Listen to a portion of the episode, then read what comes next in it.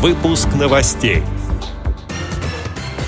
Делегация Всероссийского общества слепых приняла участие в Международном военно-техническом форуме «Армия-2016».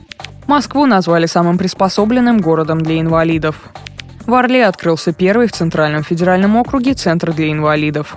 Сотрудники библиотечной сферы со всей России обсудили развитие отрасли и поделились накопленным опытом. Далее об этом подробнее в студии Дарья Ефремова. Здравствуйте. Делегация Всероссийского общества слепых во главе с президентом ВОЗ Александром Неумывакиным приняла участие в Международном военно-техническом форуме «Армия-2016».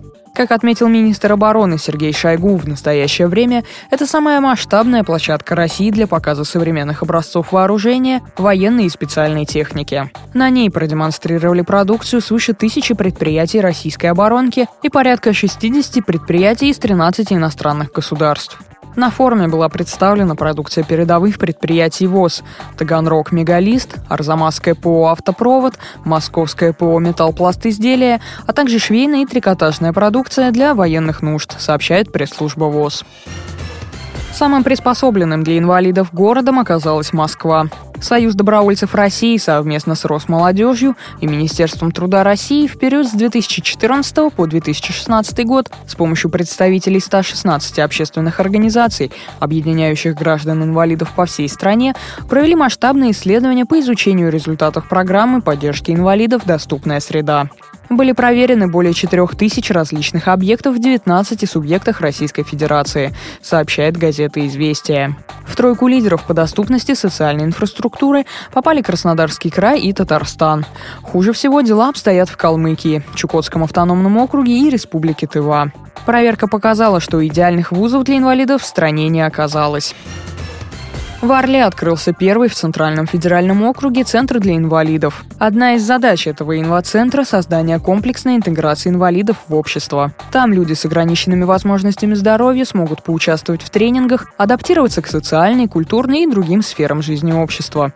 Инициатор его создания – семья Востриковых. Александр сам инвалид-колясочник и не понаслышке знает, как важна поддержка и помощь в сложной жизненной ситуации. Он отметил, что в центре планируется проведение различных семинаров для инвалидов по бизнес-планированию, карьерному росту, здоровому образу жизни и по многим другим вопросам, говорится на сайте орел.ру. В Екатеринбурге представители библиотек со всей России обсудили развитие библиотечного дела, а также поделились наработанным опытом и представили собственные идеи. На Урале прошел 15-й форум публичных библиотек России «Библиокараван-2016», говорится на сайте правительства Свердловской области. Серьезное внимание было уделено реализации государственной культурной политики. Свердловская область представила участникам форума свой опыт. В частности, речь шла о государственной поддержке в сфере культуры, в том числе и за счет средств федерального бюджета. На территории Свердловской области действует система государственной поддержки работников и учреждений культуры. Существуют гранты на создание виртуальных музеев, выделяются гранты лучшим любительским коллективам в клубно-досуговой сфере. Около 50 миллионов рублей – это сумма грантов, которые идут на реализацию театрально-концертных проектов. Выплачиваются стипендии, присуждаются премии губернатора Свердловской области, в том числе и библиотечным работникам. А на площадке Свердловской областной специальной библиотеки для слепых провели семинар-тренинг, посвященный инклюзивному обслуживанию инвалидов по зрению. С этими и другими новостями вы можете познакомиться на сайте Радио ВОЗ. Мы будем рады рассказать о событиях в вашем регионе. Пишите нам по адресу новости собака ру. Всего доброго и до встречи.